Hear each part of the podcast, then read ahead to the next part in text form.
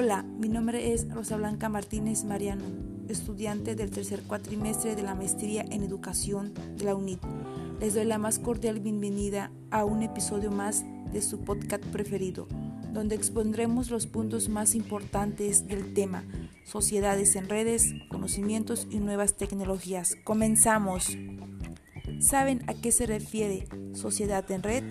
Bueno, es la conformación social de la actualidad moderna que mantiene una interrelación entre cambios culturales, sociales, geopolíticos con una de las más grandes revoluciones tecnológicas de la historia que transforma la información y la comunicación a través de la red más importante del mundo, el Internet. Interesante, ¿verdad? Con todo esto surge la economía del conocimiento, que son actividades inmateriales que ocupan un lugar esencial en la economía de un país, como lo son la investigación, la educación, la cooperación entre sectores y los diversos servicios virtuales.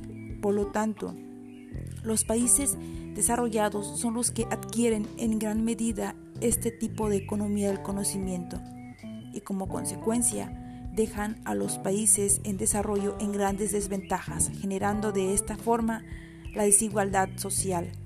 La tecnología digital se ha impregnado de una manera sorprendente en la vida de cada persona, donde el Internet funciona como el elemento principal de esta gran era digital, porque desarrolla la interactividad global entre sectores, permitiendo que el flujo de la comunicación y las competencias cognitivas se desarrollen a la par, facilitando a cada personaje social crear con autonomía comunidades virtuales, donde la recepción y el tratamiento de la información depende de cada individuo, de acuerdo a su cultura y del contexto en que se ubican. Entonces, ¿qué pasa con la educación?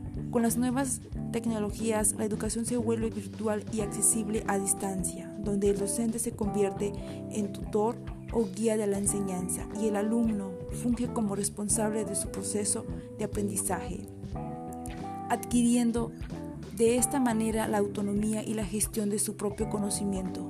Las redes digitales son interactivas, por lo mismo es esencial que los usuarios sean activos ante la información que reciben empleando la percepción, la memoria, las operaciones lógicas y sobre todo el aprendizaje. A la vez, este gran servicio digital permite la comercialización y generar economía. Por eso es importante ser creativos, emprendedores y aprovechar la virtualidad en todo momento. Bueno, hasta aquí termina un episodio más de nuestro podcast. Espero que les haya gustado el tema. Saludos y hasta pronto.